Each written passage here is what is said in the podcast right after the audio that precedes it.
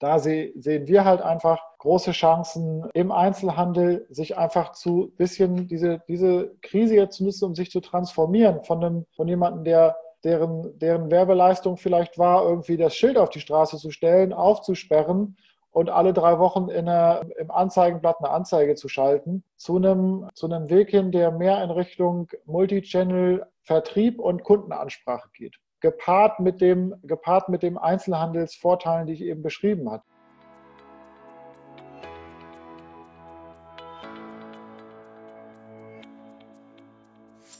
Hast du das Gefühl, dass der digitale Dschungel an Chancen und Möglichkeiten für dich und dein Unternehmen immer undurchdringlicher wird? Suchst du nach Strategien, Konzepten und konkreten Maßnahmen, um den digitalen Wandel erfolgreich zu meistern?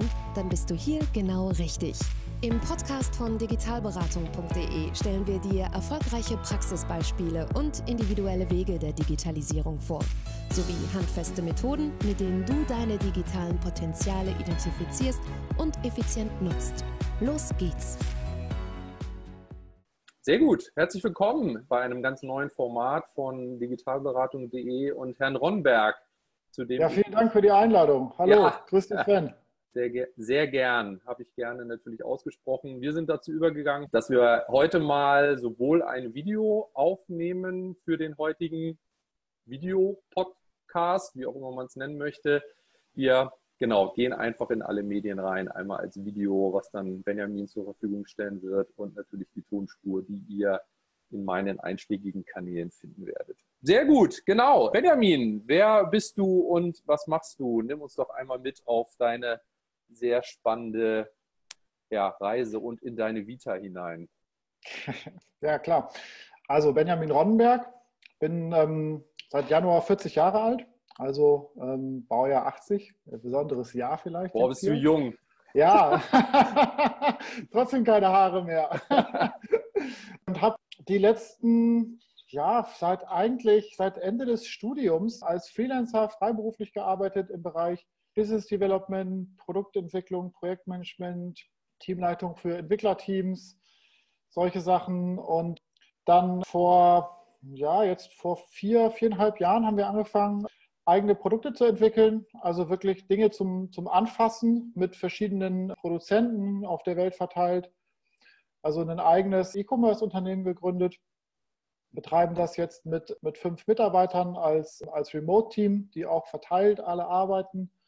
Und wir leben halt hier in Zypern, also haben uns vor zwei Jahren aus Deutschland komplett abgemeldet, alles, ja, ich sag mal, heruntergefahren und haben uns hier niedergelassen und genießen das, das gute Wetter, die, die gute Stimmung und trotzdem die, die Nähe halt auch zu Deutschland, wo wir dann halt doch auch öfter mal sind. Und haben die Jahre davor halt sehr viel Zeit im Ausland verbracht mit Reisen, also eigentlich seit, seit 2016 immer mal wieder und ja, viele, viele Zeit in Südostasien und ein bisschen auch durch das Business geschuldet und haben so ein bisschen den, ja, ich sag mal, vielleicht das, das Unwort oder mein Unwort des, des Jahrzehnts hier, der digitale Nomaden-Lifestyle ausprobiert und sind dann doch wieder dazu gekommen, dass wir uns hier niedergelassen haben, aber als Homebase mit der Option, aber auch viel einfach unterwegs zu sein und zu reisen und das Business aufzubauen. Und jetzt ist es so mittlerweile auf einem, auf einem ganz ordentlichen Niveau, dass man da gut mit klarkommt und ich einfach so ein bisschen in verschiedene Richtungen gucke, was, was können wir noch machen an Projekten. Und ja, da hat sich das ganz gut ergeben, mit dir jetzt nochmal ein bisschen zu sprechen über die, über die Themen der, der Podcast-Episode. Ja. Und ja, ich denke mal, das ist so der Hintergrund. Ne? Und wir haben uns ja damals bei, äh, bei Axel Springer kennengelernt in Hamburg. Genau, bei computerbild.de. Das ist ja auch schon ganz, ganz lange her. Aber stimmt, da ähm, sind wir uns zum ersten Mal begegnet. Da bist du als Freelancer rein zum Thema Business Development damals bei unserem damaligen Kollegen Jonas Blonder, der damals Teamleiter war und auch immer noch für das Thema Business Development verantwortlich zeichnet, wenn ich richtig informiert bin. Genau, mhm. das war eine ganz spannende Kombination, was dann über viele Jahre sehr erfolgreich, glaube ich, viele Unternehmen, äh, weniger Verlage, als ich erwartet hatte, gemacht haben, wirklich über Content, über Mehrwerte, über inhaltliche Mehrwerte, wirklich auch Produkte zu verkaufen damals in meiner Verzweiflung ja auch Content Development gegründet. Also eigentlich die Abteilung, die innerhalb der Redaktion mit dem Business Development und dem Sales zusammen wirklich mehrwertige Inhalte schuf, um dann auch Partnerangebote letztendlich zu bewerben. Und so hatten wir ganz viel damals miteinander zu tun, ob es mit einem Check24 gewesen ist, mit ganz vielen Gaming-Anbietern, wirklich mehrwertige Artikel zu schreiben, Storytelling zu betreiben, Content Marketing zu machen, als äh, mir das zumindest so in der Begrifflichkeit so noch nicht geläufig war. Also wir haben es nicht erfunden. Ja, Content, Content, Marketing, bevor es Content Marketing gab, ja? Also in der Verzweiflung damals wirklich, wie nennen wir denn die Abteilung? Hatte damals der Falco Osman, der war damals Chefredakteur und dann später Geschäftsführer, wo wir uns zusammengesetzt hatten und gefragt, uns gefragt hatten, Mensch, wie können wir das denn noch mehr aufbauen? Die Berührungsangst hatte zu Sales, Marketing und Redaktion. Das ist bis heute nach wie vor ein sehr spannendes Spielfeld. Ähm, für mich natürlich sehr ernsthaft, aber ich glaube da nach wie vor sehr dran. Bin immer Redakteur im Herzen noch ein Stück weit, sage ich. Und dann habe ich gesagt, ja gut, komm, dann in Anlehnung an Business Development, lass uns Content Development das nennen. Und ja, heute würde man es wahrscheinlich Content Marketing nennen. Und ich erinnere auch noch viele Redakteure der klassischen Garde, die dann die Kopf schüttelten und sagten, ja, ja, wir machen ja alle Content Development. Ja, ja, ich, ich weiß, da an die, ich kann mich da an den einen oder anderen interessanten Austausch, um es mal so äh, wertneutral zu formulieren, ja. erinnern mit den, mit den Kollegen aus der Redaktion, die, die da natürlich nochmal eine andere Sichtweise drauf hatten, was ja auch, was ja auch völlig richtig ist. Absolut. Und, nee, das war, eine, das war eine spannende Zeit. Also, das war eine, ähm, genau. Hab's auch, auch sehr genossen. Und jedes Mal, wenn ich in Hamburg bin, gucke ich auch, dass ich vielleicht nochmal den einen oder anderen Ex-Kollegen auf ein, auf ein Eis oder Bier treffe. Ja. Und das ist eigentlich, nee, das war wirklich, war wirklich sehr schön, das stimmt. Nee, ich halte auch den Kontakt. Also was ich immer, also eine Anekdote dazu noch, bevor wir vielleicht ins, ins Heute, ins Hier und Jetzt kommen, mit deiner Erfahrung natürlich vielleicht auch den einen oder anderen Tipp geben können, wie man auch die herausfordernde aktuelle Situation, vor allen Dingen auch im E-Commerce, hier und da gelöst bekommt oder auch Dinge, die man testen kann, weil in vielen Kontexten muss man einfach klipp und klar auch sagen, das muss man ausprobieren. Da kann man, glaube ich, keine Blaupause liefern. Ich habe immer damals gesagt, nochmal zum Thema Content Marketing zu kommen. Wir haben das bei Computerbild damals wirklich sehr intensiv unseren Abteilungen gemacht. Wir hatten ja zwischen 12 und 15 kommerzielle Partner, um es mal so zu nennen. Ich greife nochmal auf, eine Vergleichsplattform. Ich habe aber immer so ein Stück weit gesagt, wir machen mit den Inhalten bei Computerbild nichts anderes, zum Beispiel beim Thema Gas-Strompreis, was eine süddeutsche Zeitung macht. Also wir mhm. sagen eben auch, eine vierköpfige Familie, das ist ja jetzt alles schon ein bisschen her, sagt jetzt auch bewusst keine Summen, weil das ja auch alles sich sehr volatil ändert. Eine vierköpfige Familie zahlt nächstes Jahr bei einem durchschnittlichen Hausverbrauch Gaspreis x Euro mehr. So, und wo, ich sage jetzt mal, eine Süddeutsche oft dann einen Punkt macht und sagt, das ist jetzt doof, haben wir dann eben einen Link zum Testsieger vom Computerbild gesetzt, wo man sagt, dann vergleich doch mal die Anbieter in deiner Region und wenn du das möchtest, dann kannst du hier über unseren Testsieger wechseln. Dass wir dann am Ende eine Provision für einen Wechsler bekommen haben, ist, glaube ich, auch transparent dargestellt gewesen und äh, sollte auch jedem, glaube ich, klar sein, dass man das dann auch am Ende gegenseitigen Interesse dann tut mit einem Partner. Aber da habe ich immer gesagt, wir liefern inhaltlichen Mehrwert und bieten am Ende dann auch die Lösung für ein Problem. Das haben wir bei ganz vielen Partnern gemacht und das ist ja bis heute auch gang und gäbe und glaube ich auch ganz dankbar für denjenigen, der sich den Inhalt durchliest.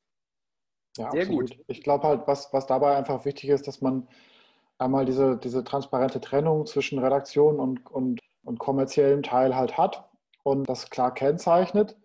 Und, und dann aber, wie du auch sagst, inhaltlich getrieben. So, wenn ich das jetzt lese, ja, das, ich zahle jetzt Summe X mehr im nächsten Jahr, was heißt das denn dann? Also muss ich ja irgendwas, entweder sage ich, ja, ist halt so, ist mir egal, aber die allermeisten werden sich wahrscheinlich darüber Gedanken machen. Ja. Die gleiche Leistung, mehr Geld ist halt irgendwie immer nicht so cool, dass man einfach dann auch die, die Leute an die Hand nimmt und sagt, okay, das und das sind jetzt hier die, die Schritte, die ihr, die ihr gehen könnt. Und nee, von daher, das war eine, das war eine, das war eine super Zeit. Ich glaube, da haben wir, da haben wir coole Sachen gemacht. Und dann lass uns mal, lass uns mal den Sprung nach heute, nach genau, heute wagen. Genau.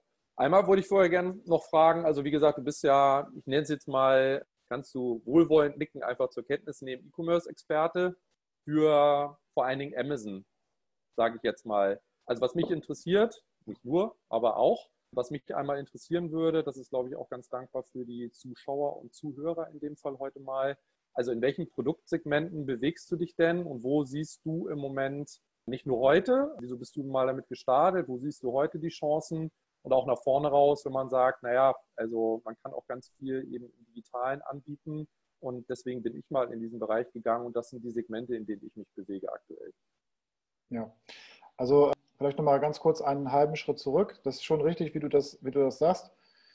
Experte hin oder her, ja, würde ich jetzt selber nicht so sagen, aber fühle ich mich natürlich geehrt. Von, nein, aber ich mache ja im Prinzip wirklich seit über 15 Jahren E-Commerce von verschiedensten Sichtweisen. Ne? Also was wir eben beschrieben haben vom, vom Publisher-Ansatz im Sinne von der, von der Computerbild, aber halt auch einfach auch auf Seiten von, von einer Verkaufsplattform oder auch von, von einem E-Commerce-Shop und bin halt dann einfach auch dazu gekommen, halt eigene Dinge zu entwickeln. Und angefangen habe ich damit eigentlich, dass wir rein, wirklich muss man, muss man wirklich so sagen, rein opportunitätsgetrieben mit Tools analysiert haben, was haben wir für Suchvolumina auf Amazon für bestimmte Keywords, wie ist der Wettbewerb da aufgestellt, wie sind Produkte dort optimiert, was gibt es da für Sortimente und dafür dann für Nischen Produkte entwickelt. Also im Prinzip so wie, wie so Made for AdSense oder Affiliate-Webseiten von vor 15 oder 20 Jahren die es, die es ja heutzutage immer noch, immer, immer noch in großer Bandbreite gibt. Aber dadurch hat sich bei uns dann im Bereich Amazon ein Portfolio entwickelt, was sich im Kontext von Outdoor- und Reiseprodukten entwickelt hat. Dann Haushaltswaren und so ein bisschen Rasurzubehör für Männer, also Rasiermesser und solche Sachen. Und ja, genau, da, ich schicke dir dann gerne noch mal eins zu, wenn sie wieder lieferbar sind. Leider ist es im Moment nicht der Fall.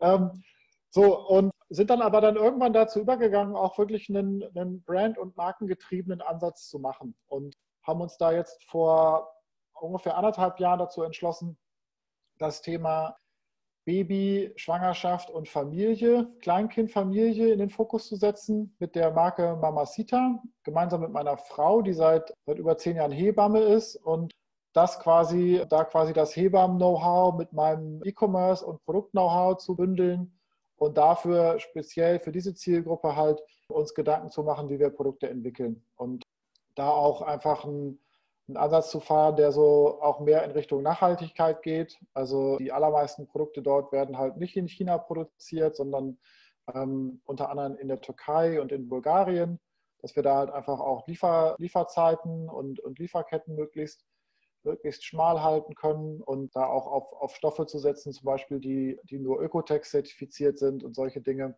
Und das funktioniert eigentlich ganz gut. Das, da haben wir jetzt halt ein Portfolio an physischen Produkten und drei digitale Produkte. Also Videokurse sind das und das einfach dann zu bündeln und die Leute damit abzuholen. Und okay. ähm, das, mhm. das ist so unser aktueller Stand. Und das, ja, das läuft eigentlich ganz gut und entwickelt sich halt stetig weiter. Und für die Plattform, also in der Plattformwahl, habt ihr euch ganz bewusst, verkauft ihr in, Anführungsstrichen im Fokus nur auf Amazon oder habt ihr auch parallel immer kleinere oder größere Shops für die Einzelmarken oder Segmente aufgebaut? Also wir haben, der Fokus ist im Moment auf jeden Fall Amazon. Wir haben eigene Online-Shops noch, aber vom Umsatz her, von der Umsatzverteilung ist da ganz klar der Fokus Amazon und verkaufen da in allen EU-Märkten also Deutschland, Frankreich, UK, Italien, Spanien und für zwei von den Marken auch in den USA. Mhm. Aber Ziel muss es halt sein, von der Plattform auch wegzukommen, weil es einfach doch dann vom, vom ähm, Risikoverhältnis, denke ich, zu, zu negativ ist, sich dann nur an eine Plattform zu binden. Also mittelfristig ist da das Ziel, wirklich den eigenen Online-Shop noch weiter zu stärken, auszubauen eigene Logistik auch aufzubauen dafür und auch dann andere Marktplätze zu testen und äh, reinzugehen, vielleicht dann auch in den Einzelhandel zu gehen, wenn man ein größeres Sortiment hat. Aber ich muss ganz ehrlich sagen, also jetzt für unsere Produkte, für die, die erste Charge an Produkten, die ich da beschrieben hatte, das war halt nun mal basierend auf, auf Suchvolumina und Produkten bei Amazon. Die haben jetzt zum Beispiel bei eBay nicht besonders gut funktioniert. Haben wir dann ja. auch wieder sein gelassen. Weil einfach die ja, die sind halt für Amazon entwickelt worden damals. Aber grundsätzlich ist das schon der, der Plan, dass wir da auch Stück für Stück dann auch in andere Segmente reingehen, ja. ja spannend. Als wir uns mal, ich muss immer an eines, an nach lange mal eine meiner Lieblingsgeschichten gewesen, auch für alle, die mir immer erzählt haben, Mensch, bei Amazon ist ganz spannend, habe ich immer erzählt, Mensch, da kenne ich jemanden, den Benjamin. Und dann habe ich immer so, weil dann immer natürlich die Frage ist, was kann man denn da so für Produkte verkaufen? Weiß nicht, ob das auch einer eurer Schnelldreher ist. Damals waren es Würfel, was du analysiert hattest, die man in Trockner dazu packt er damit die Wäsche Bälle, weicher. Ja, Trocknerbälle. Ja. Trocknerbälle. Das war mir ja, total ja. fremd, dieses Produkt. Und das fand ich aber so faszinierend, wo du gesagt hattest, das war so ein Produkt, ich hoffe, ich gebe das richtig wieder, wo du einfach analysiert hast, Mensch, das ist ein spannendes Produkt, da ist auch eine attraktive Marge drauf. Das kann ich praktisch in diesem System gut einkaufen, vermarkten, bewerben und das kann ich ausbauen. Und das war lange immer so ein Paradebeispiel, wo ich gesagt habe, Mensch, ja, das sind äh, Trocknerbälle oder Würfel oder was auch immer es damals war, wo manche, hattest du dann erzählt, einfach Tennisbälle mit reinwerfen. Das war mir auch fremd, ehrlich gesagt. Aber gut, es gibt offensichtlich viele Produkte, äh, mit denen man da ganz erfolgreich unterwegs sein kann. Ja, also die, die Vielfalt der Dinge ist natürlich sehr, sehr groß da, das stimmt schon. Diese Trocknerbälle machen wir auch immer noch. Ja, ich hoffe, ich habe jetzt kein, kein Geheimnis verraten. Nein, nein, nein, das ist nicht der Topseller, aber es, das läuft noch nach wie vor ganz, ganz okay. Aber ich glaube halt einfach, was die, die Kernmessage da vielleicht auch jetzt in Bezug auf, die, auf, den, auf das eigentliche Thema des, des Gesprächs ist, einfach das, das Thema Handel und ist halt nach wie vor omnipräsent, denke ich. Also jeder, der in irgendeiner Form konsumiert, ist ja Teil des, dieses Handelskreislaufs und das Thema Amazon ist auch ein ganz, ganz wichtiger Player im Bereich vom, vom, vom Teilsegment E-Commerce, vom Handel. Und wenn man sich da, ich habe jetzt für ein, für ein anderes Thema mal die Wachstumszahlen auch nochmal angeguckt, da ist es halt nach wie vor so, dass Amazon schneller wächst als der Gesamtmarkt, was ja im Umkehrschluss nichts anderes bedeutet, als dass Amazon mehr Marktanteile an sich zieht. Mhm. Und das ist nach wie vor so. Das wird sich, denke ich, auch noch weiter, weiter fortsetzen. Natürlich ist die Kurve nicht mehr ganz so steil wie jetzt vielleicht vor fünf Jahren, aber das ist, das ist einfach Fakt. Und da muss man sich halt als Händler und, und als Marktteilnehmer dann irgendwo mit, mit auseinandersetzen und gucken, wo man da halt seine, sein Plätzchen drin findet. Und ja. So wie wir jetzt hier unser Geschäft betreiben, komplett remote, das könnten wir in der Form halt nicht machen, wenn wir keine Amazon hätten. Und mhm. dann, das muss man sich halt auch mal vor, vor Auge halten, dass es halt auch in dem Fall dann auch wieder eine, eine Riesenchance ist, was dann halt ja auch das, das Thema ist, wo wir drüber sprechen wollten. Ne? Also, genau, genau. Ähm, also das war letztendlich, nehmen wir ja viel, also ich habe mit vielen ja, lokalen Kunden eben auch schon sprechen dürfen. Das große Thema Restaurants, ähm, Einzelhandel, also Dinge, wo ich überzeugt bin und auch in den Gesprächen feststelle, da sind einfach viele grundlegende Chancen und Möglichkeiten einfach erstmal gar nicht bekannt. Also einfach also Impulse zu liefern. Und du hast das dann eben in einem unserer Vorgespräche auch bestätigt. Und das war so der Stein des Anstoßes, dass wir gemeinsam entschieden haben, aber ich dir auch gefragt habe, Mensch, äh, können wir nicht heute vielleicht eben mal lokalen Einzelhändlern ein paar Impulse geben? Du hast ja parallel auch mit einem Mitstreiter eine aktuelle Videoreihe letztendlich jetzt aufgesetzt für lokale Einzelhändler und vielleicht einleitend da einmal einzusteigen. Also es soll um Gedanken, um, ja, um Impulse letztendlich gehen. Was kann man jetzt aktuell tun, auch ohne jetzt direkt einen Amazon-Shop äh, aufsetzen zu müssen, weil ihr da ganz charmante Ansätze gefunden habt. Zwei kurze Anekdoten vielleicht zum Einstieg und dann würde mich sehr interessieren, wo du sagst, Mensch, das sind Chancen, wenn ich jetzt anfangen würde als lokaler Händler, da würde ich die folgenden Dinge tun. Und ich habe so zwei Beispiele im Moment so aus meinem Dunstkreis, auch in Gesprächen, jetzt gar nicht beratend in dem Fall. Das eine positive Beispiel, um damit anzufangen, ist der Burgerladen Die Fette Kuh in Köln, wo ich einfach sage, Wahnsinn. Also ich kenne Martin, das ist der Küchenchef, da ein bisschen besser, der uns auch damals bei unserer eigenen Aktivität Biofleischkontor, hat ja mal eine Biometzgerei betrieben, unterstützt hat auch, das nehme ich einfach super begeistert war, in einer Geschwindigkeit zu sagen, wir haben machen oder wir müssen auch zumachen, wir liefern jetzt, sich selber ins Auto zu setzen, bin mir auch für nichts zu schade, trotzdem ist das auch nicht gang und gäbe, glaube ich, auszuliefern und dann, was dann entsteht. Also ein lokaler ähm, Autohändler, die gesagt haben, wir stellen euch zwei Fahrzeuge, E-Fahrzeuge zur Verfügung, damit ihr ausliefern könnt. Weiteres Unternehmen, was sich gemeldet hat, komm, wir folieren euch die Fahrzeuge damit ihr auch den entsprechenden Werbeeffekt habt. Und wie gesagt, in einer Geschwindigkeit und einer Dimension, da wirklich mit viel Leidenschaft ganz, ganz viel erreicht wird, um das Geschäft, will nicht sagen, zu stabilisieren. Ich glaube, da geht es auch nicht um das Thema retten, sondern da geht es vor allen Dingen einfach um das Thema Chancen zu nutzen. Und das finde ich total begeisternd. Das ist so diese positive Seite der Range. Und sprachen wir auch schon drüber, das ist aber im Moment was, was mir immer so als Impulsgeber sehr, sehr weh tut, aus einem entfernteren Zusammenhang eine Person, die einen Bastelladen im Umkreis einer Großstadt betreibt und leider im Moment die Chancen nicht sieht, sondern das lokale Geschäft ist eben zu, auch vielleicht einfach, weil digital noch nicht so viel Kompetenz aufgebaut wurde in der Vergangenheit, einfach nicht die Möglichkeit sieht, zu sagen, das habe ich auch skizziert, das habe ich auch hingeschickt. Äh, es wurde nur aktuell oder bisher noch nicht angenommen.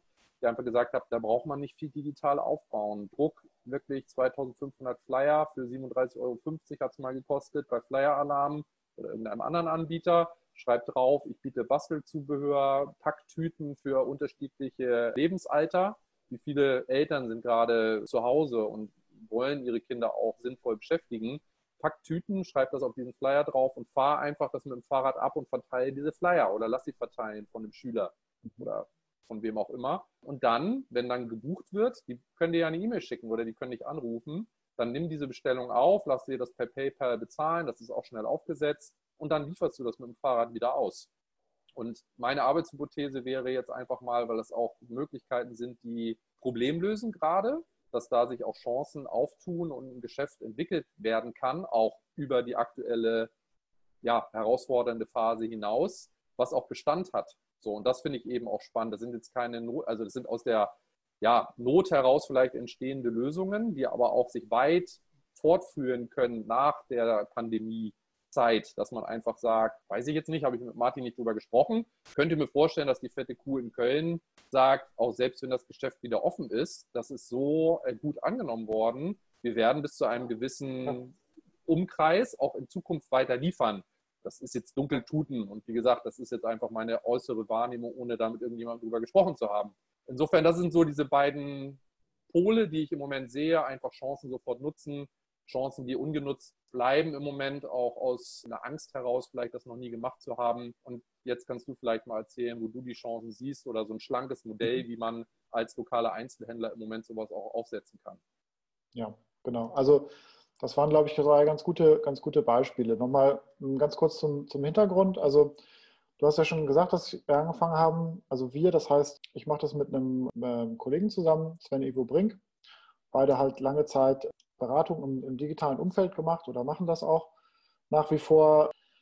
Wir haben halt einfach jetzt am Anfang der, der Corona-Zeit hier angefangen und uns zusammengesetzt und mal überlegt, was, was können wir denn eigentlich machen, wo, wo, wo können wir Chancen entwickeln, die in so einer Krise auch immer sind. Es gibt immer Krisengewinner. Das hört sich jetzt immer irgendwie so wie Kriegsgewinner an, irgendwie so die, die Bösen, aber so ist es ja gar nicht, sondern es, es gibt dann immer durch, durch Krisen ja auch Umbrüche und wenn man sich das äh, vielleicht so metaphorisch vorstellt, wenn etwas aufbricht, dann kann auch wieder was Neues entstehen. Ne? Ähm, so wie ein, weiß ich nicht, ein Avocado aufbricht und dann kommt da der neue Ast raus. So.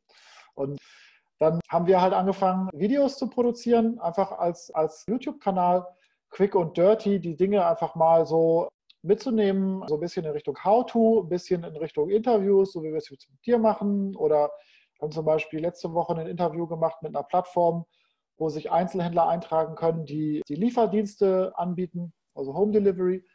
Und das Ganze halt unter dem Decknamen Ronnenberg und Brink zusammengefasst, also einfach unsere Nachnamen. Auch eine sehr schnelle Lösung. So ein Mini-Corporate-Design irgendwie mal drüber gepackt und fertig und einfach da zwei, drei Videos die Woche so rauszugeben. So, das ist so unser, unser Hintergrund haben da jetzt auch keinen großen Monetarisierungshintergrund, sondern einfach das aufgrund unserer Digitalerfahrung einfach das ein bisschen auf die Zielgruppe Einzelhandel ähm, und Restaurants, also lokale Unternehmungen, rüberzustülpen und da ähm, Gedankenanreize zu geben.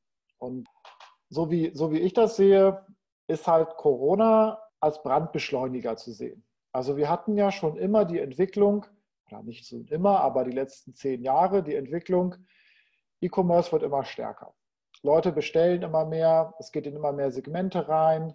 Mittlerweile gibt es ja auch das Thema äh, zum Beispiel Lebensmittellieferdienst, der ganz gut funktioniert, was, was eine ganze Zeit lang ja versucht wurde und nicht so gut funktioniert hat, aber jetzt auf einem Niveau ist, was halt funktioniert.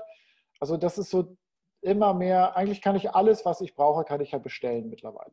Und das ist ein Trend, der ist halt da und der bietet halt auch einen großen Komfort. Und da muss man sich, glaube ich, als lokaler Händler dann irgendwo mit auseinandersetzen. Was er halt nicht kann, dieser, äh, der ganze E-Commerce oder der, der, Trend, ist halt ein vernünftiges Beratungsgeschäft zu machen. Diese persönliche Bindung, dass ich vielleicht in einen Laden reingehe, dass mir dort jemand erzählt, hey, lieber Sven, deine Jungs sind jetzt so und so alt, wir haben jetzt hier ganz neu, keine Ahnung, dies und das Rollerset, dass der dich dann anruft, ey, pass auf, wir sind nach wie vor da, trotz, trotz Corona, trotz Ausgangssperren. Wie wäre es, wenn wir dir keine Ahnung, hast du eigentlich schon ein Gartentrampolin? Ja? Äh, hast, du, hast du schon eine Sandkiste? Hast du schon dies? Hast du schon jenes? Also diese, diese Dinge, die kann natürlich ein, so ein reines E-Commerce-Geschäftsmodell nicht abbilden. Und als Chancen, die wir da einfach sehen, sehe ich das so, hm, oder als, als die Ausgangsposition, die ich so wahrnehme, ist halt äh, genauso wie du es auch sagst, einmal gibt es solche Leute wie die fette Kuh, die aktiv werden und Dinge ausprobieren und machen. Und es gibt halt leider oft, finde ich, in, dieser, in diesem Einzelhandelsumfeld, gibt es so eine gewisse Opfermentalität. Dass halt E-Commerce und speziell Amazon und das ist alles, das ist ja, das ist, ist der Vorhof des Teufels. Ne? Also die nehmen uns alles weg, die machen uns alles kaputt und die Kunden sind eigentlich total, total doof, die kaufen jetzt da ein. So. Warum die das tun?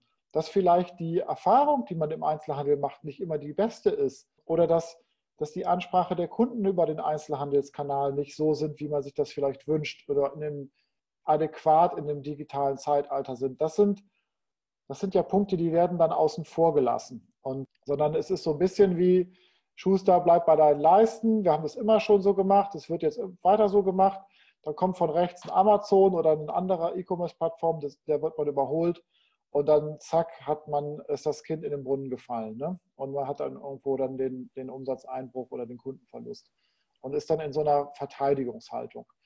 In diese Situation kommt dann jetzt halt ein Corona rein, was ja quasi dem Einzelhandel, ja, das ist ja die, das ist ja die Watsche des Jahrhunderts eigentlich für einen lokalen Einzelhändler. Wenn du per, per gesetzlicher Order dazu verpflichtet wirst, zuzumachen. So, was machst du denn da? dann, klar, das nimmst du erstmal hin, aber dann ist halt die Frage, wie gehe ich jetzt damit um? Die Situation ist so, wie sie ist. Das Einzige, was ich damit ändern kann, ist mein eigener Umgang damit. Und da kann ich natürlich, was wir leider halt oft gesehen haben, auch in Gesprächen mit Einzelhändlern, in so eine, in so eine Position verfallen, in so, eine, in so eine Stasis oder so eine Starre, so wie das deine, was du eben beschrieben hast von dem Bastelladen. Und mich dann vielleicht auch darauf zu verlassen, okay, KfW-Kredite, Förderthemen, was auch immer es da gibt. Ich bin da jetzt nicht so, nicht so versiert drin, aber quasi darauf, mich darauf zu stützen und dann mit Ach und Krach zu versuchen, hier irgendwie die, die vier Wochen oder die acht Wochen oder die drei Monate oder wie lange es auch immer ist, irgendwie durchzustehen.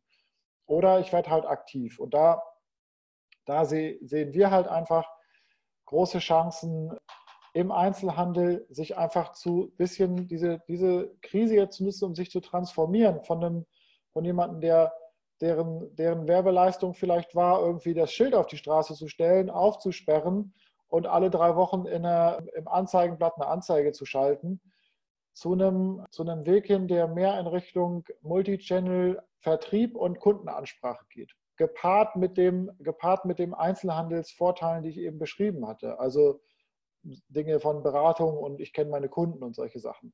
Aber halt, natürlich kannst du nicht 1000 Kunden persönlich kennen, aber halt das Ganze vielleicht auch unterlegt mit, mit CRM-Software und Tools, die dir dabei helfen, die Kunden vernünftig anzusprechen. Und, die, ähm, die Herausforderung, die ich eben sehe, ist, auch mit, mit Einzelhändlern, mit denen ich jetzt eben schon gesprochen habe, genau diese ja, Standardfragen ganz am Anfang. So hast du denn, also CRM-System, so, oder werden schon viele mit großen Augen, oder das ist auch schon passiert, eben dich angucken. So, nee, also wir haben halt Menschen, die bei uns auch schon mal was bestellt haben. Also sicherlich auch sowas wie ähm, positives Beispiel tatsächlich wieder, ich lebe in Bonn, Bad Godesberg hier eben mit einer der lokalen Buchhandlungen, die schon vor vielen Jahren einen Online-Shop aufgebaut haben, wo ich jetzt eben auch ganz bewusst eben sage, na, ein Amazon wird es auch nach der Krise noch geben. Ähm, ja. Bei diesem Shop kann ich es jetzt nicht beurteilen tut zumindest aber was dafür, indem ich da jetzt halt bestelle. Die haben natürlich den großen Vorteil, dass sie so einen Shop schon aufgebaut haben. Die Frage, die sich mir jetzt stellt ähm, und die ich eben in Gesprächen schon oft gehört habe, und vielleicht hast du dafür eine Lösung, ähm, weil dieses, diese Kurzatmigkeit, die entsteht, Jetzt sind wir natürlich hier und da einfach tief im Thema, dass man sagt, naja gut, dann bau halt eine Website auf. Also das wären so die ersten Dinge, wenn man ein bisschen mehr Luft hat. Du baust eine Website auf, fängst an, einen wie auch immer gearteten Newsletter-Dienstleister anzubinden, dass du sagst, hier gibt es exklusive Angebote.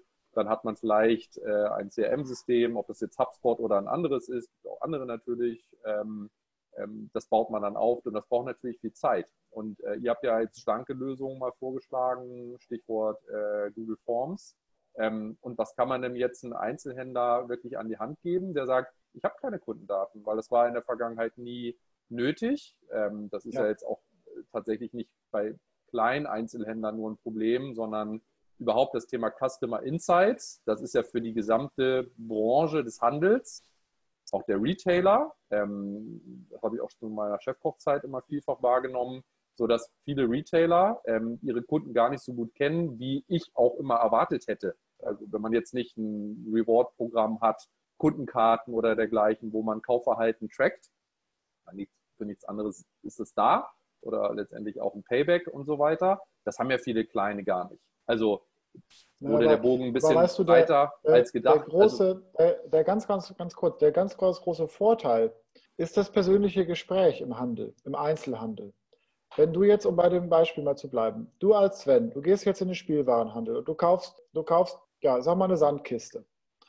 Dann kann man ja herausfinden, okay, hey, okay, Giebler kauft die Sandkiste, hey, willst du das kostenlos äh, geliefert haben? Ja, ah, der wohnt in Bad Godesberg, okay. Dann kann man ja gucken, es ist ein gewisses, gewisses Einkommensniveau, was man vielleicht davon ableiten kann.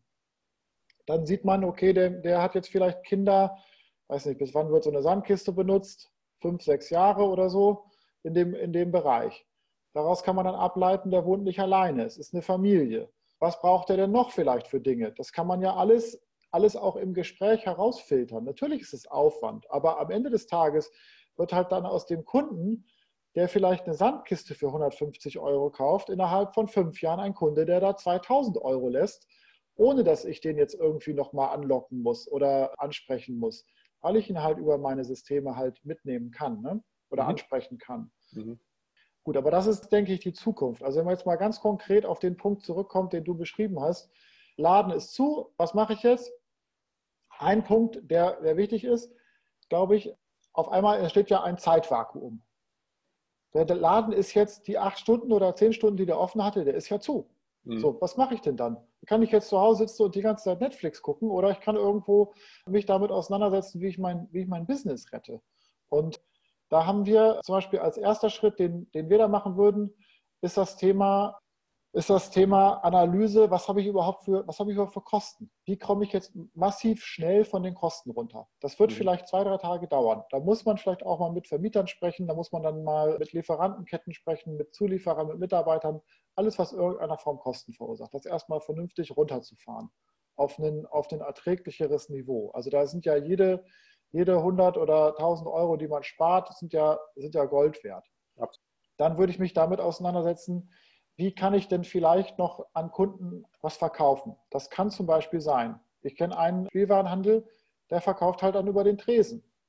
So, da gehe ich dann halt hin ans Fenster, der stellt das halt dahin, hier dein Lego-Set, 25,90 Euro legt der Kunde hin, die fassen sich nicht an, da gibt es kein irgendwie Glasscreen, Face Shield, was auch immer, Schutzmechanismus vor Corona. So, macht, so kann man das machen. Oder du sagst, ich bezahle halt per PayPal oder per, per Sendowl, wo ich dann zum Beispiel auch super schnell einfach die Kreditkartendaten eingeben kann übers Handy. Oder es gibt auch noch verschiedene andere Dinge, die dann auch, also das ist jetzt nochmal ein Schritt weiter, die man aber dann auch einfach so, ein, so eine Kreditkartenzahlung kannst du ja auch kontaktlos machen. Da legst du halt das Gerät dahin, hier Zahl, zack, gib die PIN ein, fertig.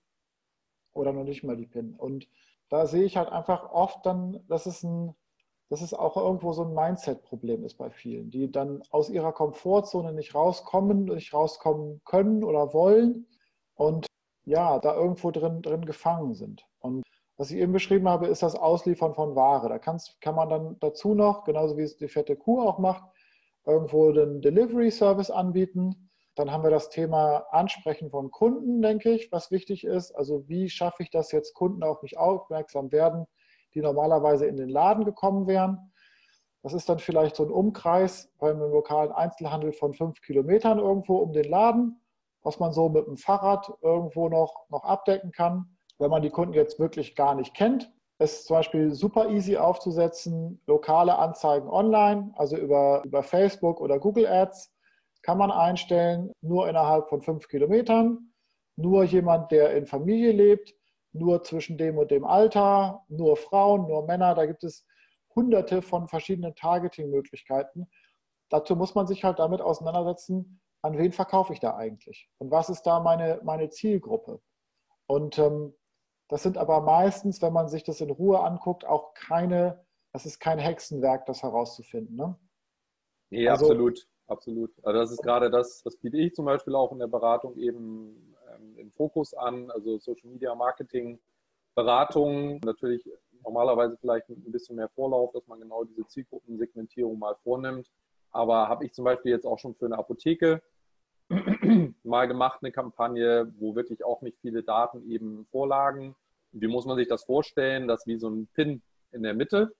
Also, wo man einfach sagt, okay, hier ist unsere Apotheke, in dem Fall waren das mehrere Apotheken, wo man sagt, jetzt ziehen wir einfach einen Umkreis von fünf Kilometern da drum rum.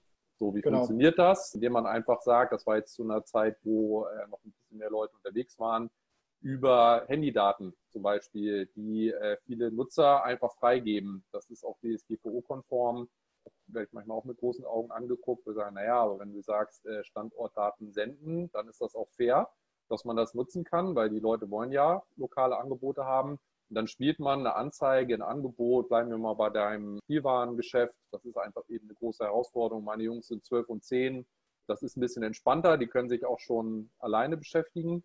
Bei kleineren Kindern ist das eben schwieriger. Und wenn man jetzt als lokales Bastelgeschäft einfach sagt, okay, ich ziehe jetzt mal, da ist der Pin, fünf Kilometer drumherum und ich spiele lokale Anzeigen über Facebook eben aus. Ich mache ein gutes Angebot, ein Bastelset, ein Lego-Set, was auch immer ich anbieten möchte, vielleicht auch Holz, Spielzeug oder was auch Rätselbücher, was auch immer. Da muss man ein bisschen kreativ werden und sagt, wenn du es jetzt bestellst, bezahlt per PayPal, das ist auch schnell eingerichtet und ich bringe es dir nach Hause. Du hast das eigentlich wirklich, wenn du bis 11 Uhr bestellst, hast du es bis 14 Uhr zu Hause. Wirklich diesen, diesen Mehrwert zu bieten, das ist gerade bei lokalen Anzeigen, bin ich auch ein riesen, ein riesen Fan von. Und die meisten sehen auch der Vorteil. Ich bin ein riesen Fan davon, genau was du auch gesagt hast, das zu kombinieren. Wenn ich diese lokale Anzeigen schalte, dann kennen mich die Leute ja. Und auch ähm, dieses Thema, geht jetzt gar nicht um, um Almosen. Also da muss man, glaube ich, auch so ein bisschen, gebe ich dir ein Stück weit recht, rauskommen, wo man sagt, naja, ich will jetzt auch keine Spende oder Unterstützung. Nee, also man, man löst als lokaler Einzelhändler, jetzt wie mein Buchhändler, wo ich gewesen bin, echt ein Problem, wo ich sage, das wird auch nicht mehr kommen, das Buch. Hier bei Amazon kriege ich immer jetzt ein Pop-up, kann nicht geliefert werden. So, wo einfach äh, da auch jetzt Engpässe entstehen. Auch eine Riesenchance meiner Meinung nach, wo ich einfach bei meinem Buchhändler dann in dem Fall jetzt hier Buchhandlung bestellt habe. Konnte mit dem Fahrrad hinfahren, holt es mir raus. Sollte man natürlich mobil für sein für diese Lösung. Nur kenne diesen Laden ja und ich möchte den auch unterstützen. Das war das Thema Almosen, was ich angerissen habe. Darum geht es ja nicht. Ich löse ja ein Problem, biete ein Angebot und binde die Kunden jetzt und in Zukunft an meine Services und an meine Beratungsleistung. So, weil wenn mal der Laden irgendwann offen ist, dann kann ich da ja jetzt nicht von Upselling per se sprechen, trotzdem den Kunden nochmal mehr begeistern, vielleicht auch nochmal sagen, Mensch, wie alt sind Ihre Kinder denn genau dieses Vertrauen aufzubauen? So, also das, ja, das, das kannst du halt in, in verschiedensten Bereichen. Ne? Also wenn ihr jetzt zum Beispiel das Thema Buchhandel nochmal nimmt. Es gibt ja bestimmte, also jetzt zum Beispiel im Kinderbuchbereich, da gibt es, bei uns war das so, diese Bücherreihe Drache Kokosnuss. Ja? Die gibt es ja drauf und runter. Gibt es irgendwie, keine Ahnung, 25 Bücher, äh, CDs, Filme, was auch immer. Also da gibt es ja irgendwie alle paar Monate ein neues Buch. Wenn ich da jetzt dann auch als Buchhändler dann die Chance habe, die Leute anzusprechen, proaktiv. Hey, wir haben ein neues Buch hier, bla bla bla, als Bundle mit, äh, mit dem CD für die Autofahrt oder für die, für die Zeit in der, äh, der Corona-Krise jetzt oder beim Basteln genauso. Ich, wir haben jetzt hier Bastelsets für bis drei Jahre, bis sechs Jahre, bis zehn Jahre oder das goldene Glitzer-Prinzessinnen-Set oder was auch immer. Also dafür muss man aber sich einfach damit auseinandersetzen, in was für einer Lebenssituation sind die Kunden und, und den, den Kanal auf die Kunden zu haben. Und so wie du es jetzt angesprochen hast mit den lokalen Anzeigen, da bin ich jetzt vielleicht ein bisschen zu, zu holprig drüber gegangen, aber es ist ja, es ist ja durchaus möglich und auch nicht besonders teuer, die Leute so anzusprechen. Dafür muss man jetzt auch kein, kein ITler sein. Also ich habe da, hab da auch ein Video zu gemacht, wie man das in Facebook macht. Ich glaube, das dauert irgendwie so knapp 20 Minuten. Mhm. Ja, ich habe das schon dreimal gemacht oder, oder zehnmal, aber das ist jetzt nichts völlig Verrücktes. Der, und was ich eingangs sagte, die Leute haben ja dann oft auch Zeit, sich mit sowas auseinanderzusetzen. Und das Schlimmste, was passieren kann, auch wenn das alles nicht funktioniert, ich habe mich auf den Weg gemacht, ja, ich habe da was gelernt und das ist auch schon viel wert. Und vielleicht ist das dann der Babyschritt in Richtung digitaler Transformation bei, mein, bei meinem lokalen Business, den ich da, den ich da gegangen bin. Und was ich nochmal sagen wollte, ist auch das Thema, das Thema Vertrieb. Also klar, auf der einen Seite die digitalen Dinge, aber auch was du eingangs gesagt hast mit den Flyern. Das ist ja sehr, sehr einfach umzusetzen, wenn man halt wirklich hingeht und, und Flyer druckt, die halt dann verteilt oder verteilen lässt. Muss man sich ja auch mal so vorstellen als Einzelhändler. Wenn ich da vielleicht zwei Mitarbeiter habe und der Laden ist zu, was machen die denn dann? So, die sind ja trotzdem da und die sind trotzdem auch, gibt es einen Arbeitsvertrag. Klar, es gibt Kurzarbeit und, und so weiter. Aber die Leute haben ja Zeit. Ja. Die können natürlich jetzt irgendwie erstmal drei Tage das Lager aufräumen und Inventur machen, aber es ist ja jetzt auch kein, kein Hochregallager, was da neu organisiert werden muss. Und dass man dann die Leute einfach auch einspannt, um sich, um diese, um diese Dinge umzusetzen. Dass dann, dass dann jemand sich aufs Fahrrad setzt und, und, den, und die Flyer verteilt. Und das ist natürlich irgendwo einen Schritt aus der Komfortzone raus oder vielleicht auch für manche Leute unter ihrem Niveau, was, die, was das an Arbeiten sind. Aber da geht es ja auch irgendwo darum, das Business zu retten und nicht irgendwie da jetzt mal, ja, wir haben ja eh schon so viel zu tun und Tausende von Euros sind ja eh jeden Monat über. Was machen wir jetzt? Sondern äh, da geht es halt wirklich darum, sich auch einen Teil neu zu erfinden. Ja, also wir haben das ja damals auch gemacht, die Erfahrung, wenn der mit der mit unserer Biometzgerei, die in Remagen hier war, eben viel über das Lokale zu gehen. Und das war eben zum Beispiel eine Möglichkeit, die wir eben genutzt haben. Also das Thema Flyer, ja. aber auch kleine lokale Anzeigen, aber immerhin auch mit dem, äh, immer auch mit dem Hinweis auf der Zurechenbarkeit, eben jetzt auch Dinge zu lernen. Wenn wir eine Anzeige für 75 Euro schalten, dann kommt da ein Code rein, da kommt eine Telefonnummer rein, da kann man dann anrufen oder wir hatten dann in dem Fall einen Online-Shop, wo wir auch ganz klar zurechnen konnten, okay, ähm, wie viel Rücklauf haben wir denn da? Und einer der stärksten Kanäle, das ist in der Form immer noch möglich, aber nicht mehr so stark möglich, wie es damals mal war, über WhatsApp eben auch den Kontakt zu halten. Also ich bin auch davon überzeugt, dass jetzt die Chance ist, wirklich Kunden für sich nicht nur zu gewinnen, sondern weiter zu begeistern und auch an sich zu binden, weil genau was du gesagt hast, dieses Wissen um den Kunden, das lässt sich auch ein Stück weit digitalisieren. Jetzt ist die Zeit, um das zu nutzen. Da braucht es keine großen Systeme. Das geht einfach darum, dass man auch einfach mal nach einer E-Mail-Adresse fragt, um wirklich dann der Stammkundin, die seit zehn Jahren zu mir kommt, die kenne ich. Ich weiß, dass sie zwei Kinder hat. Ich kenne die Namen im besten Fall sogar. Ich kenne auch das ja. Lebensalter. Aber jetzt sich zu überlegen, wie kann ich denn dieses Wissen um die familiäre Situation, um die Demografie in der Familie nutzen, um Mehrwertangebote, da schließt sich der Kreis zu unserer Computerbildzeit. Wie kann ich denn mehrwertige Angebote machen, wo ich wirklich Lösungen biete? Also genau wie du gesagt hast, Thema Babyprodukte auch. Einer der smartesten Moves von Bruno und Ja damals, von Eltern.de, war die Akquisition von Vorname.de. Da habe ich lange drüber nachgedacht und dachte dann später, hatte mich dann auch Bernd, das war damals der Geschäftsführer, auch für diesen Bereich ausgetauscht. Ich dachte, das ist super clever. Jemand, der nach Vornamen sucht, der wird wahrscheinlich demnächst Mutter oder Vater werden. Ja. So, wenn ich dann praktisch da einen jetzt ein bisschen unemotionaler Datensatz generiere, wenn ich weiß, Sven Giebler, der sucht nach einem Vorname, registriere dich hier für einen Newsletter, wir machen dir Angebote oder wir schlagen dir Namen vor oder man bietet Toplisten an, schwedische Namen, norwegische Namen, deutsche Namen, Tops in Amerika. So, und irgendwann sagt man dann, Mensch, fragt eigentlich ab hier, wir haben hier super Kooperation mit einem Windelhersteller. Wenn du uns jetzt dein, das Geburtsdatum deines Kindes verrätst, dann kriegst du ein Probepaket. So, das machen nicht alle, das machen aber einige. So, und wenn man dann rausfindet, Sven Giebler ist Vater von Finn, ist mein Großer, der hat am 26. Geburtstag, 26. Juli Geburtstag, dann kriegt er ab jetzt praktisch immer die Angebote, die jetzt in den nächsten Jahren sich anbieten, zugeschickt zu Vorteilspreisen. So, ne? Also, und das ist natürlich dann das, was man auch aus dem Lokalen heraus, aus der aktuellen Situation heraus super jetzt mal probieren kann, sag ich mal. Und da sind, glaube ich, Riesenchancen. Aber worauf ich noch einmal, weil wir auch langsam zum Ende kommen müssen, dann auch leider schon, nochmal darauf eingehen wollte, wie ist denn diese Google Forms Lösung? Weil das hörte sich für mich jetzt ziemlich charmant und ziemlich simpel ja. an. Da geht es jetzt gar nicht um schnell und hektisch reich werden, sondern mir geht es wirklich darum, was wäre denn so ein handfester Aufbau, eine handfeste Lösung, um genau das aufzugreifen, was du gesagt hast, zu sagen, ich werde das jetzt mal, ich werde das jetzt mal ausprobieren und nehme mir die Zeit. Aber welche Tools würdest du denn dann jetzt empfehlen, um mal so ein schlankes Setup mal auszuprobieren?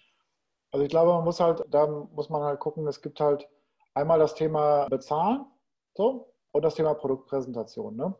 Und in dem von dir angesprochenen Thema mit den Google Forms, da hat der Ivo, also mein, mein Kompagnon hier in der Sache, hat dann mal aufgezeigt, wie man mit Google Forms, also einem völlig kostenlos verfügbaren Tool von Google, was eigentlich dafür da ist, Umfragen zu generieren und, und Daten zu sammeln, wie man dort ein Bestellformular erzeugen kann. Und in diesem Bestellformular kann man halt dann Dinge abfragen wie ja, Name, Vorname, Adresse, welches Produkt möchte man haben, ähm, welche, welche Farbe, welche Größe, also verschiedene Produkteigenschaften abzufragen, Variationen abzufragen.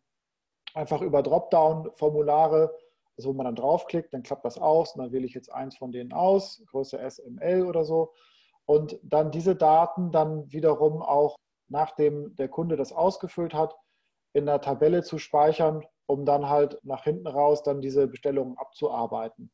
Und das ist kein Online-Shop, aber das ist halt eine sehr, sehr einfache und elegante Möglichkeit, super schnell sowas aufzusetzen. Und dann kann ich dann danach quasi auch sagen, okay, dieser Kunde, also auch wieder über das Formular auszuwählen, ich zahle per Vorkasse, ich zahle bei Abholung, ich möchte eine Lieferung, also ich zahle bei Lieferung, ich zahle per PayPal vielleicht, wo man sich dann einen PayPal-Link generieren kann, der auch absolut kostenlos, ohne dass man da jetzt irgendwie irgendeinen riesen Vertrag oder, oder irgendeinen riesen Agreement oder eine Laufzeit, Commitment abgeben muss, halt zu generieren ist, wo dann die Kunden, äh, wo man das Geld der Kunden dann einsammeln kann und dann die, äh, die, äh, die Auslieferung oder die Abholung hinterher zu organisieren. Mhm. Also das ist, denke ich, eine Sache, wenn man da jetzt nicht so ganz auf den Kopf gefallen ist, wenn man sich da morgens hinsetzt, dann hat man da nachmittags eine, ein halbwegs funktionierendes Ding und am nächsten Tag ein funktionierendes Ding. Ne? Also das ist bestimmt nichts, um jetzt Produktsegmente mit Hunderten von Produkten abzubilden. Aber wenn man erstmal damit anfängt, dann kann man ja auch jetzt speziell wieder darauf zurückzukommen, welcher Lebenssituation sind die Leute, Bastelpakete zu schnüren zum Beispiel und die darüber versuchen zu verkaufen. Ja. Das Ganze dann eingebunden in eine einfache Webseite. Das ist ja auch mittlerweile kein, kein Zauberwerk mehr. Also da gibt es ja diverseste Anbieter im, im deutschsprachigen Raum, die da auch das ganze datenschutzkonform halt, halt abbilden können für, für, für ganz schlankes Geld, also für weniger als 10 Euro im Monat. Und ich glaube, da, da kommt es halt dann wieder einfach darauf, darauf an, dass man da ins, ins Tun einfach kommt und, mhm. ähm, und aktiv wird. Und ja. Das ist da, das ist da, glaube ich, ganz wichtig. Ja. Um, ja. Und perspektivisch ist halt für uns auch der Punkt, was kommt nach Corona wichtig, ja? Was ist denn im August? oder im September? Ist dann alles wie vorher, äh, mhm. wie im Januar oder im Februar? Und das glaube ich halt einfach nicht, weil auf der einen Seite verändert sich das Verhalten der Kunden, die halt, die aktiv sind, aber wir werden auch, denke ich, die nächsten Monate noch mit deutlichen Einschränkungen leben müssen. Und wenn dann vielleicht mein Laden wieder auf hat, aber ich darf da nur vielleicht eine Person pro 10 Quadratmeter reinlassen, dann habe ich auch immer noch deutliche Einbußen, ja. Und sich dann einfach so aufzustellen, dass man halt wirklich in Richtung Multichannel, Vertrieb und Ansprache von Kunden gehen kann, um halt, um einfach das, die, die Kundenansprache zu verbreitern. Ne? Das können dann Kanäle sein wie Amazon, eBay, Etsy, eigener Online-Shop, ähm, vielleicht auch eine, eine, eine, Plattform wie ein Otto.de, die auch andere Seller damit reinlassen oder ähm, da gibt es da gibt's eine, ganz, eine ganz große Bandbreite an Themen, die man machen kann. Und ja.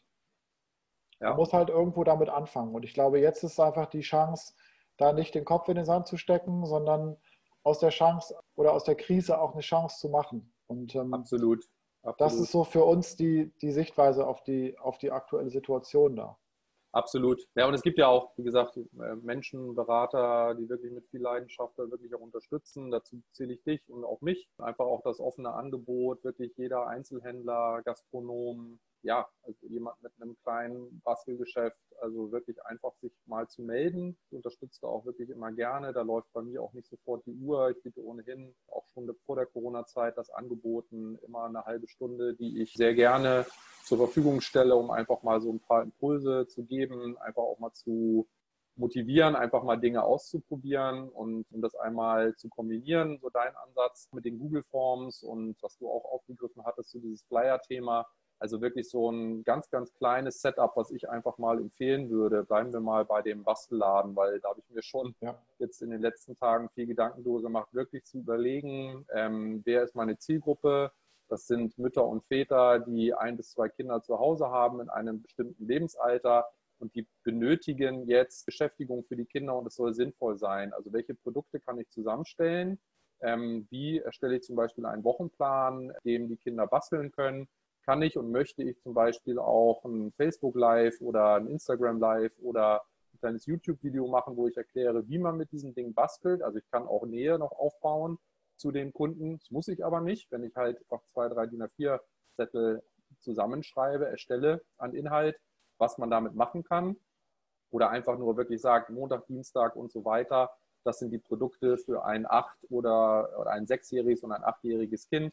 Man druckt diese Flyer, da steht zum Beispiel die URL, da braucht man auch keine Website für, zu dieser Google Forms drauf. Wenn du das bestellen willst, geh hier einfach hin, bestelle es, ja. bezahle es. Ja. PayPal ist auch schnell eingerichtet und dann kann man zumindest ein bisschen von dem kompensieren, was einem an Umsatz wegbricht. Ich höre schon so ein bisschen wieder das Teufelchen auf meiner Schulter. Also ja, aber damit kann ich ja nicht so viel Geld verdienen, wie ich in meinem offenen Laden verdient habe. Da würde ich das jetzt erstmal drauf ankommen lassen, zu sagen, das Schlimmste, was passiert, ist, bestellt niemand. Aber genau wie du auch gesagt hast, da würde ich motivieren, man lernt eine Menge dabei, was auch nach vorne raus wirklich sinnvoll sein kann, auch einfach solche zusätzlichen Vertriebskanäle, das ist ja das, was du mit Multichannel letztendlich formuliert hast, eben auch ähm, auszuprobieren. Man, ist auf, man wird auf jeden Fall schlauer, sage ich mal, indem genau. man solche Dinge ausprobiert. Zwei, zwei, Sachen, die ich da noch einmal ganz kurz, um dich, ähm, schön, dass ich unterbreche, aber zwei Sachen, die ich da einfach ergänzen möchte. Also einmal diese, diese Diskussion, äh, damit rette ich ja nicht meinen Laden und wenn ich offen hätte, dann bla bla bla. Okay, ja, habe ich verstanden, aber du hast ja nicht offen. Und du wirst auch nicht aufmachen, nur weil du aufmachen willst. Also daran liegt es ja nicht. So, dann musst du einfach akzeptieren, das ist jetzt halt zu. Und dann, vielleicht mache ich damit nur 30 Prozent vom Umsatz. So, das ist aber immer noch besser als null. Und wenn das Ding wieder auf hat, in vier Wochen, in acht Wochen, in drei Monaten, dann habe ich dann aber trotzdem diesen Zusatzkanal und dann bin ich nicht bei 100, sondern bei 130. Ja. So. Und ich weiß nicht, wie die Skalierung im Einzelhandel ist, aber ich glaube, 30 Prozent Umsatzwachstum im Jahr ist da schon äh, eher am, am oberen Ende, was man sich da so, was man sich da so vorstellt und wünscht. Und also ganz einfaches Beispiel. Aber und bei dem Thema Basteln, was mir da einfällt, es ist ja genauso, wie du sagst. Die Eltern sitzen zu Hause in einer ganz besonderen Situation, machen Homeoffice, versuchen das irgendwie alles irgendwie hin und her zu jonglieren. Die Kinder sind zu Hause, hauen sich die Köpfe ein und müssen irgendwo beschäftigt werden. So, super cool bei dem Thema Basteln. Mach doch einfach wöchentlich oder täglich Basteln live, ja, hier über Zoom. Wie geil ist das denn? Ja. So mit anderen Kindern. Heute bauen wir mal hier irgendwie, keine Ahnung, Papierflieger-Challenge. Ja, wer baut den schnellsten Papierflieger? Morgen ist dies, übermorgen ist das. Und das zum Beispiel dann als für Eltern anzubieten. Du kriegst das, du kriegst jede Woche ein Paket als, als Bastelpaket Dazu gibt es dann die Live-Session. Das kostet natürlich auch irgendwo ein bisschen Geld. Aber dadurch habe ich mir einen komplett neuen Vertriebskanal aufgemacht, ein ganz neues Segment. Also dieses Thema dann, ich erkläre euch, wie man bastelt. In dem Fall halt digital. Ja. Und vielleicht kommt dabei raus, dass man dann vielleicht in ein paar Monaten irgendwo noch eine, ein Atelier hat, Bastelatelier für Kinder oder Kunsthandwerker-Ding oder ne? also diese, man darf das nicht so, man darf das nicht so verteufeln und so singulär sehen, sondern das, das kann sich alles gegenseitig befruchten und da kann dann wieder was, was, was, was Tolles Neues draus entstehen. Ne? Absolut, absolut. Also wie gesagt, das geht, man sieht das viel, dass jetzt Fitnesskurse sind oder eben äh, hier Alba Berlin, glaube ich, die dann auch angefangen haben für Kinder so Sportkurse anzubieten und es wird super angenommen, ähm, super erfolgreich und ähm, da einfach Dinge auszuprobieren. Und klar, also man muss einfach auch eine gewisse Affinität auch so ein bisschen zu Digitalthemen haben, kann sich aber auch, wie gesagt, unterstützen. Die Hürden sind nicht so hoch, wie man vielleicht grundsätzlich erstmal annimmt.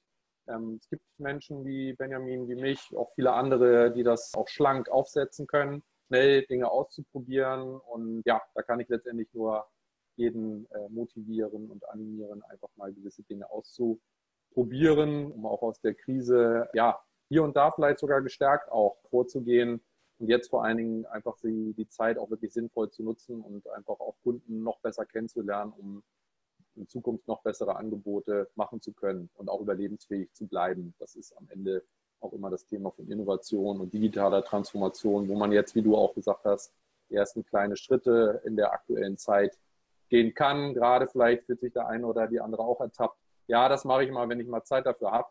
Jetzt könnte es sein, dass man mal Zeit für solche Dinge hat, um auch mal das eine oder andere auszuprobieren.